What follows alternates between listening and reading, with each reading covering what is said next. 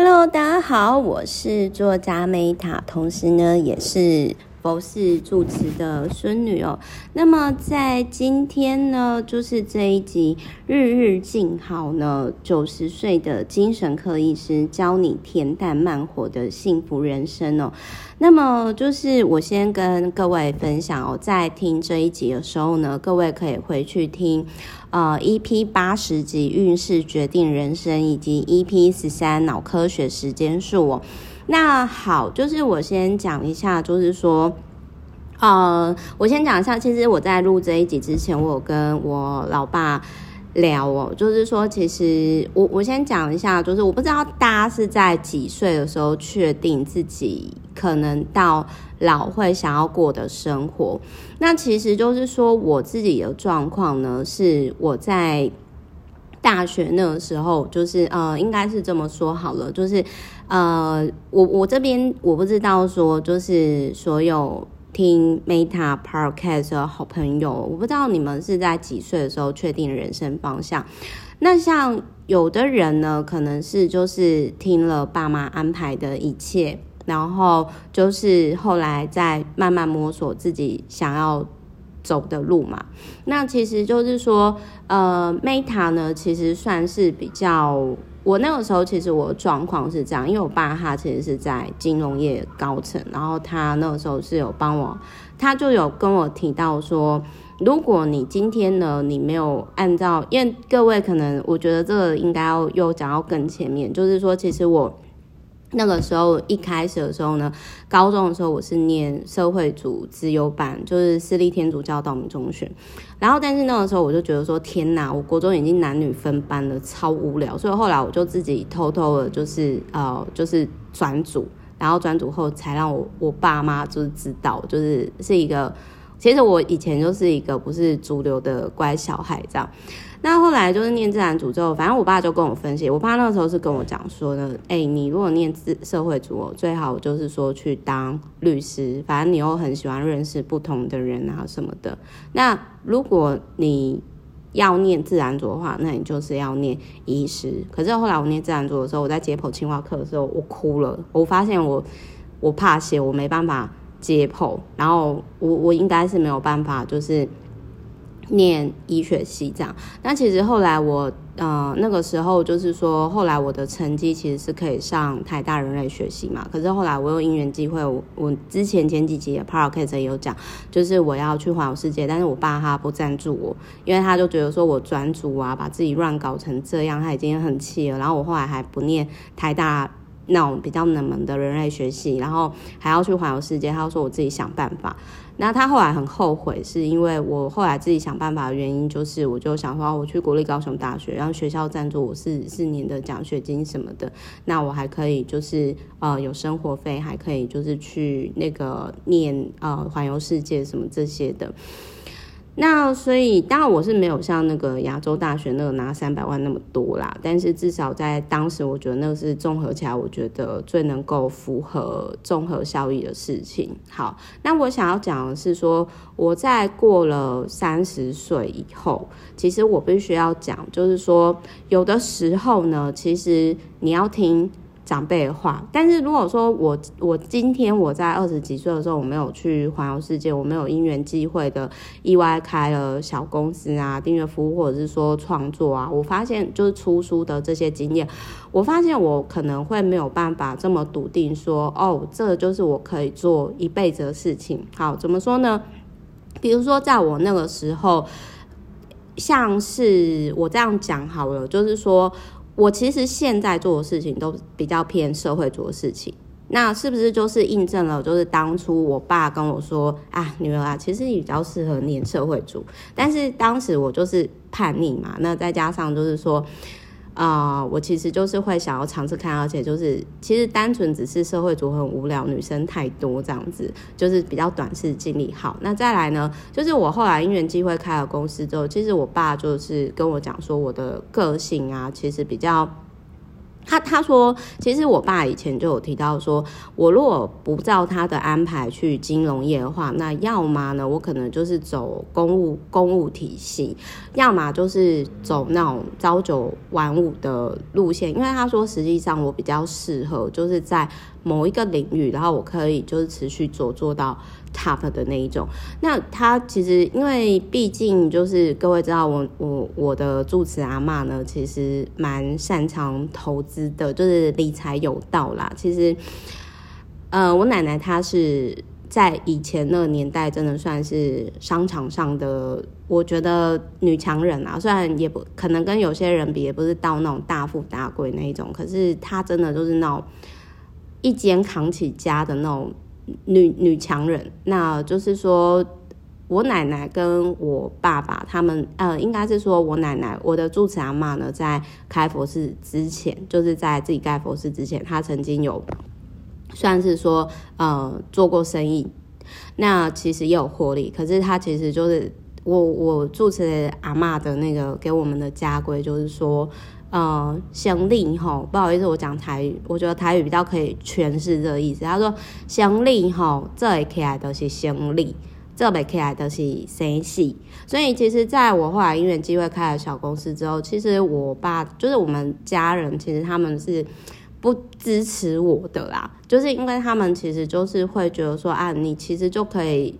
算是好好的过生活，你为什么要去自己作死？就是把自己搞得这么这么累这样子。那但是我那个时候就想说，哎，拜托，我二十几岁，我当然就是多方多方尝试嘛。就是说，其实即使到最后，呃，我这样讲好，如果说我一开始没有尝试，然后我按照长辈的建议去做，跟我就是。从二十几岁到过三十的这段时间，我有自己摸索，然后当但是到最后可能大体方向跟当初长辈建议的路线差不多的话，我还是觉得我要自己实做过，然后这是我摸索出来的路，我我觉得我比较不会后悔，我比较不会，就是我觉得这样子我的人生。才值得。那事实上也是，就是呃，因为一六年开始提供订阅服务嘛，然后后来就是说因缘机会开了小公司，到现在呃，二零一六、一七、一八、一九、二零哦，第五年。那就是其实你就是会觉得说，我必须要说，就是我觉得商场上相相较于创作，其实我觉得商场上你必须要做一些，我觉得很。会让我觉得说是蛮消耗能量的事情，然后所以其实我那个时候就，因为我其实我真的看了很多商场上的人士，他们过四十岁以后的生活品质啊，或者是他们的生活都不是我要的，所以其实之前我不是有提到说，那个时候我不好意思，我前面布局那么久，讲了这些，因为我想要让各位去。理清去理解我的思考逻辑，那所以呢，大家可以去理解到说，呃，Meta 在这样的状况下，我在之前的音频有提到说，我就是透过大量实作书籍，书其实是我跨世纪、跨领域、跨年代、跨性别的好朋友，然后我很谢谢这些对我有影响的前一百 Top 的书籍，就是。他们是我的人生的大学长姐，但是我那个时候就是会觉得说，为什么都是男生的书啊？那有没有女生是活出我想要过一辈子的书？然后是我的大学姐，然后我我想要说的就是这一本书我终于找到了，然后我好感动。我昨天其实是很这一本书算是我自己自费新买的新书，然后我其实很我是真的感动到。大哭，因为这本书真的很疗愈。就是我终于，哦天啊，我终于可以确定我的方向了。所以如果说你的人生呢，你觉得你还在思索，你不知道为什么而活的话，其实我觉得这是很正常的。比如说有些人可能很早的时候他就确定了，那也有人是跟 Meta 一样过三十之后才确定的，那也有人还在摸索，那没有关系，我觉得这是正常的。那如果我我觉得我自己啦是在实作阅读跟实作超过一万本书以后，我我很踏实的。确定这个是适合我的，但是适合我的不见得适合你，对吧？比如说，呃，我我先讲一下这一本书呢，结合 EP 十三脑科学时间数的精神科医师作家的创作方式，然后跟结合 EP 八十的运势决定人生，那个有一万个以上律呃一万个以上客户的律师的人生，再结合这本书，结合这三本书的作者方式，这个作者他活到九十岁。然后也是一个精神科医师，他有反正就是这三本书是我确定，嗯，内化成 Meta 的生活方式，然后我可以持续这样的生活到九十岁。然后当我理解到这件事情说对，就是这本书的时候，我感动到落泪，就是这有点类似说，可能很多人是没有办法去理解到说这种。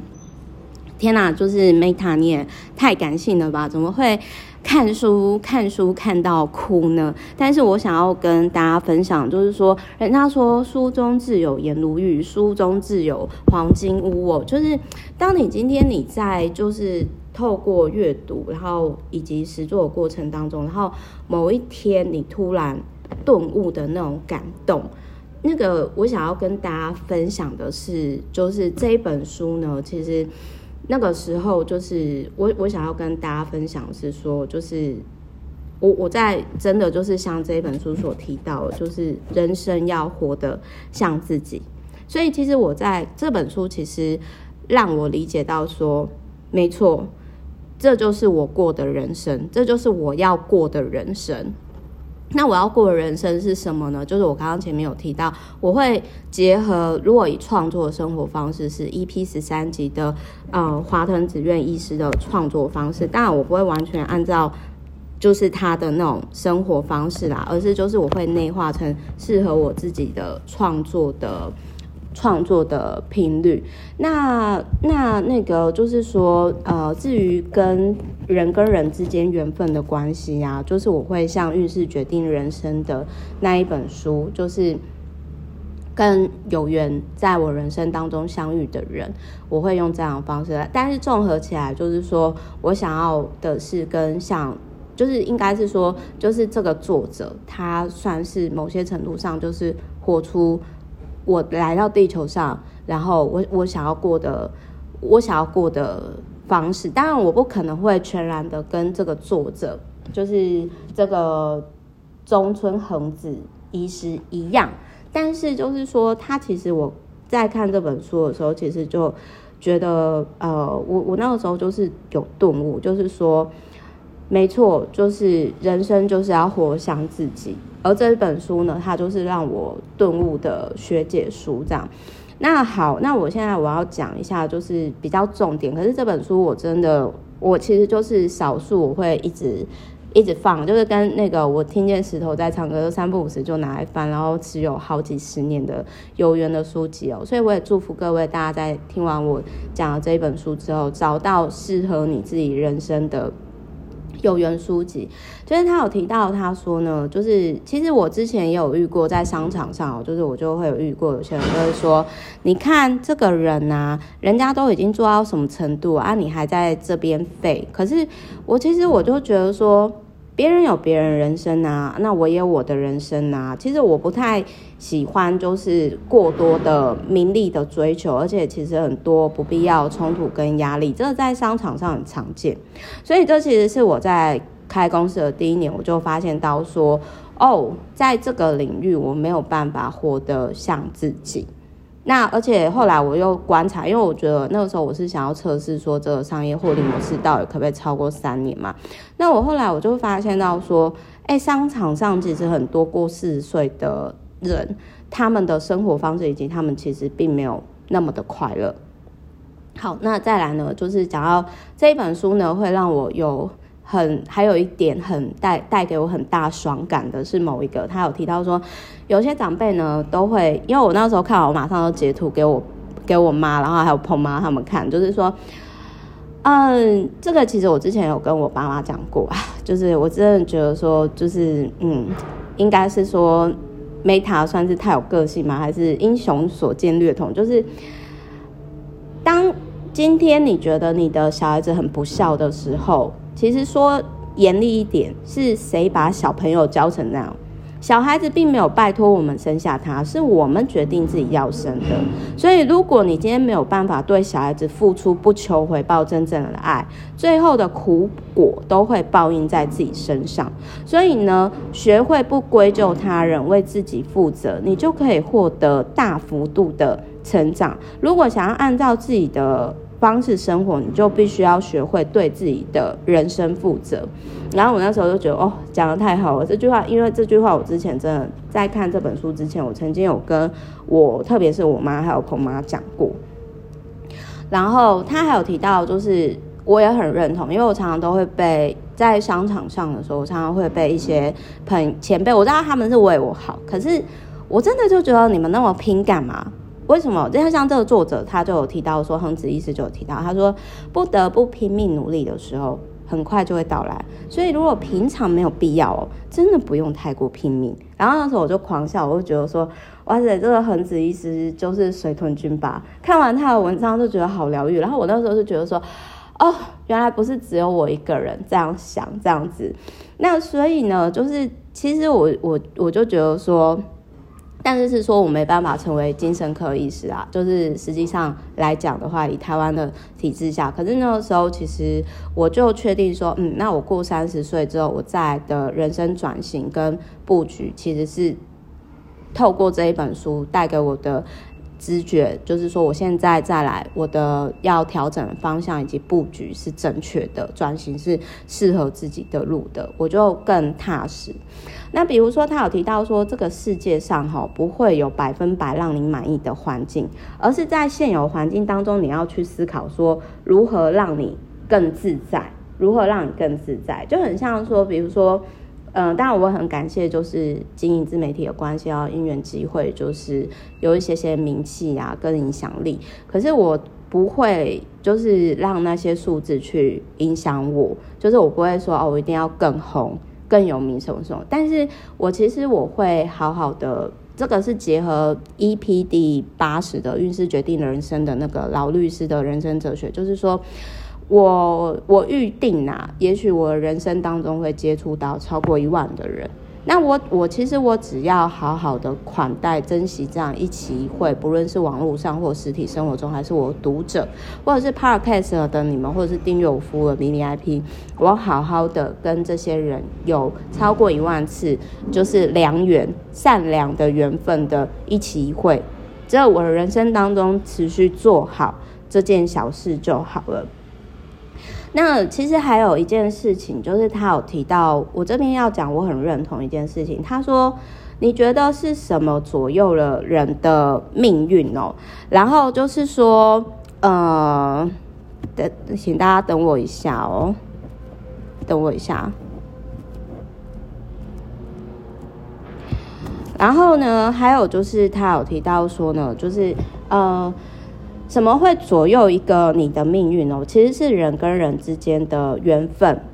某某些人会在无意之间突然出现到你的生命当中，尤其是那些让人生发生重大转变的事情，都是无意间降临的。其实这句话我真的很认同，因为我的人生贵人，包含比如说鹏哥，就是我男朋友。其实都是无预警，就是在我没有预期下出现，都包含比如说我现在的员工，那就是其实我很认同他有提到说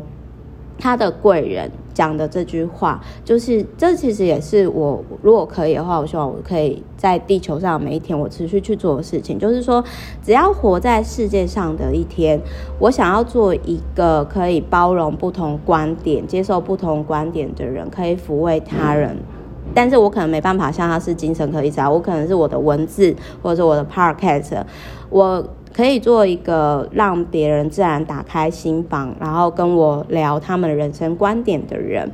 也许我无法解决他们人生困扰跟烦恼，但是至少我或许可以提供给他们一些新的呃新的灵感这样子。所以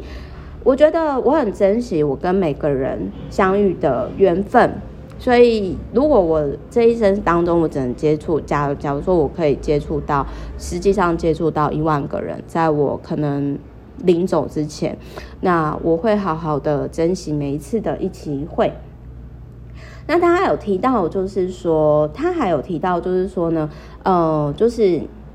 如果当你今天不顺利的时候，其实是因为你心中的优先顺序没有如你的愿，所以请你告诉自己说，这是老天对你的考验，然后跟不要让自己感到负担的人联系，做让自己有压力的事情就好。那这也是我在呃跟渐渐转型的过程当中，我最近的心境的确也是这样子，比如说。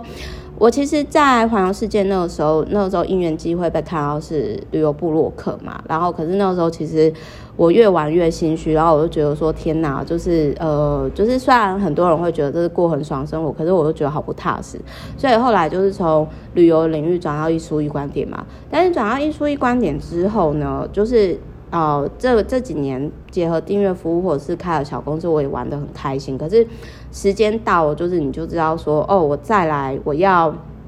现在又是下一波，我必须要调整方向的时候了。那再来，他还有提到说呢，羡慕别人吼，当你今天去想，如果你今天变成那个人，搞不好你就会有不同的痛苦跟烦恼了。当你今天这样想的时候，其实你就会放下那个嫉妒的嫉妒的心了。那另外还有，他有提到说，所有的负面效应最终都会回到自己身上。所以，当你今天理解到这件事情的时候，你可能就不会再持续的有这种，比如说去做一些负面的事情。那他有提到说，其实我觉得这一本书最重要是，就是我我必须要讲，就是说。能不能够诚实的面对自己是什么样的人，是人生最重要的课题。我再讲一次，我真的超级无敌认同的，就是说，你可否诚实的面对自己是什么样的人，这是人生最重要的课题。那我觉得我自己是以以前以前可能以前那个时候在确定方向的时候，曾经不知道不知道自己到底是怎样的人，但是我觉得以现在来讲，我真的是还八九成吧，大概就是。多数时间是很老实面对自己的，那也因为我很老实的面对自己，所以我在对于很多人就是说啊，那你为什么不心动，或者是不做什么什么什么什么事情的时候，其实呃，因为我很诚实的面对自己。比如说我这样讲好了，呃，曾经也有朋友就是说，哎，那你那个 YouTube 啊，你干嘛不经营？可是说实话，我觉得我 YouTube 只要有一千人订阅以上，然后可以让我。开放尝试订阅功能，那我觉得我这样就够了。就是我不会说像有些人会追求说，哦，那个我要多少粉丝啊，什么什么什么什么。那真的，我真的一点都不在意那种东西，因为我更在意的是，呃，透比如说透过我的 Podcast 或者是 YouTube，或者是想要订阅我服务的 B B I P 或者是我读者。就我刚刚前面提到嘛，我很诚实的面对我自己，我想要经营的是每个来跟我就是有连结的人，我好好珍惜这样子一期一会的缘分，这样子就够了。至于其他的东西，那都不是，我觉得那不是最重要的，就是我没有兴趣，然后我也没有很想要。然后他还有提到说呢，就是认真。呃，人只要就是说认真过好每一天哦，就不会有无谓的思绪。就是比如说想要获得更多认同啊，想要更有钱啊，想要更了不起。就是其实我想要讲的是说，我在结交朋友也是这样子。因为其实呢，我后来才发现到说，呃，我有一些呃，因为有人这其实是之前发生的事情，就是我有一个，我有一个算是就是说，呃。严格来讲，就是我觉得他其实都有一个迷思，就是他那个女生，就是她都会一直想要认识好像很厉害或者是比她厉害的人，因为她会觉得说，哦，跟很厉害的人结交的话会对她有利。但是就是，然后他就那个时候他就因为因为我呃，我必须要讲，因为我经营自媒体的关系，所以我也很感谢。呃，不论是出书或者是上节目，还是呃，可能就是说呃订阅服吧，反正就是我自己后来才发现到说，其实很多人是会觉得说我周遭的很多认识的人是很厉害的，但是我必须要讲，我其实全然没有此意。怎么说呢？因为其实就是说我交朋友的方式是。呃，跟这个医生很类似，就是说跟这个恒子医生很类似。我会看，就是我跟他的气味相不相投。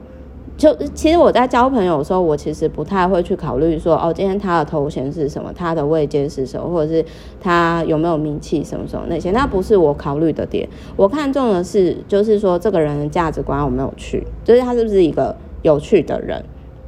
有些很可能很有名，但是他可能很无聊，或者是有些人他也许很有在某个领域是很有名气的，但是问题是，他私底下的生活一团糟，然后或者是他根本就是把自己的健康搞一塌糊涂，或者是是他其实根本就是不太适合长期合作。那其实我觉得就是说，应该是这么说，那个女生她其实之前曾经拜托我呃转介我某一个。朋友给他认识，然后甚至他想要找他合作，然后那时候我心里就想说，呃，可是那个我那个名人的朋友，我就好奇的问那个女生，我就说，你为什么会想要找他合作啊？诶，我跟他认识那么久，我完全不会想要找他合作。诶，也许他在你眼里是很厉害的人，可是如果以合作上来讲的话，我我并不觉得你们适合合作。诶，因为。我个人会觉得浪费你你们双方时间又浪费钱，我就很直截了当的这样讲。但事实上后来真的证实说我讲的其实是对的。那那个女生呢，她其实就是会一直怎么讲？那个女生其实她在。呃，我我当然我可以理解啦，因为他其实，在商场上本来就是你必须要考虑跟人交往的利弊得失。那那个女生其实她常常会去做逢迎别人，讲一些言不由衷、违背自己意愿的话。其实老实说，我觉得可以迎合别人的她是很辛苦的，甚至她，我其实也知道说，她有时候为了。自己的利益会毫不在乎的去骗人，甚至伤害别人。其实我自己也知道，说他其实有在背后偷偷黑我跟阴我。但是这样的人其实他是蛮孤单、很寂寞的，所以他会更执着于要更有名或者是更有钱。所以其实我觉得那个女生她活得很辛苦。那当然，我跟她追求的东西不一样嘛。那其实她之前也曾，其实她这种人会看不懂。我在做什么？那我也觉得说，诶、我也不太想要讲，所以就是说，因为因为应该是说我讲了，他也听不懂啦。所以我其实就是，当我今天知道那个女生是这样的人的时候，我其实是默默的跟她。